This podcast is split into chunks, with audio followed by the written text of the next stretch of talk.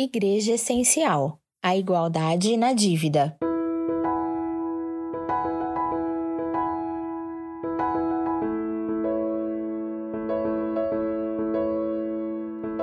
Pois todos pecaram e carecem da glória de Deus, sendo justificados gratuitamente, por sua graça, mediante a redenção que há em Cristo Jesus. Romanos 3, 23 e 24.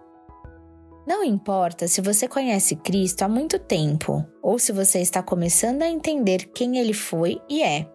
Não importa se você é um líder da igreja ou se você chega nela convidado por alguém, meio perdido, sem saber direito por que de estar ali. Todos somos iguais em um quesito: nós erramos.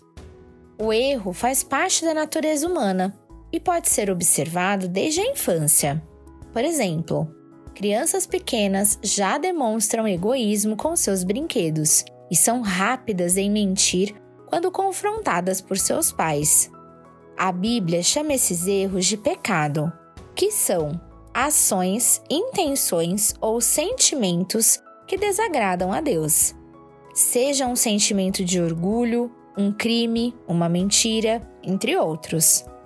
Infelizmente, o pecado faz parte de nossas vidas todos os dias. Apesar de cometermos pecados diferentes, o fato de cometê-los nos torna iguais. Todos nós somos seres falhos, pecadores, não importa o quanto nos esforcemos para esconder isso. Por falharmos e não buscarmos a Cristo, vivemos as consequências dos nossos erros.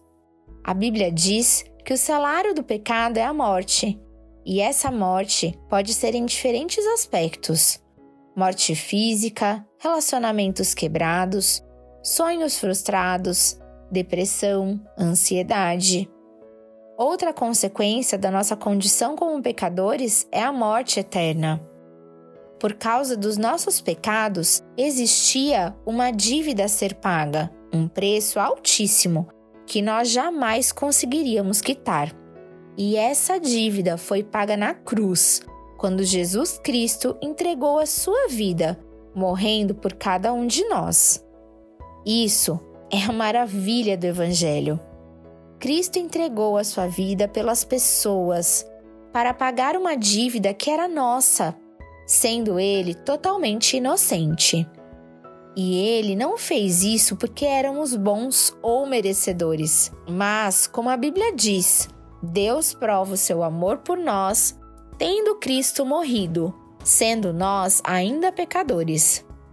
Tudo isso se chama graça e é nela que deve estar baseada a nossa gratidão. Não temos mérito nenhum, portanto, toda a glória vai para Deus. Esse amor maravilhoso traz vida para onde havia morte, e nós, que éramos prisioneiros, somos libertos de nós mesmos e dos nossos pecados. Portanto, reconheça a sua condição de pecador. Afinal, você não é o único. Todos nós somos. Se arrependa dos erros cometidos e mergulhe mais profundo num relacionamento com Cristo e que a partir da graça seu coração se encha de gratidão, pois a sua dívida foi paga.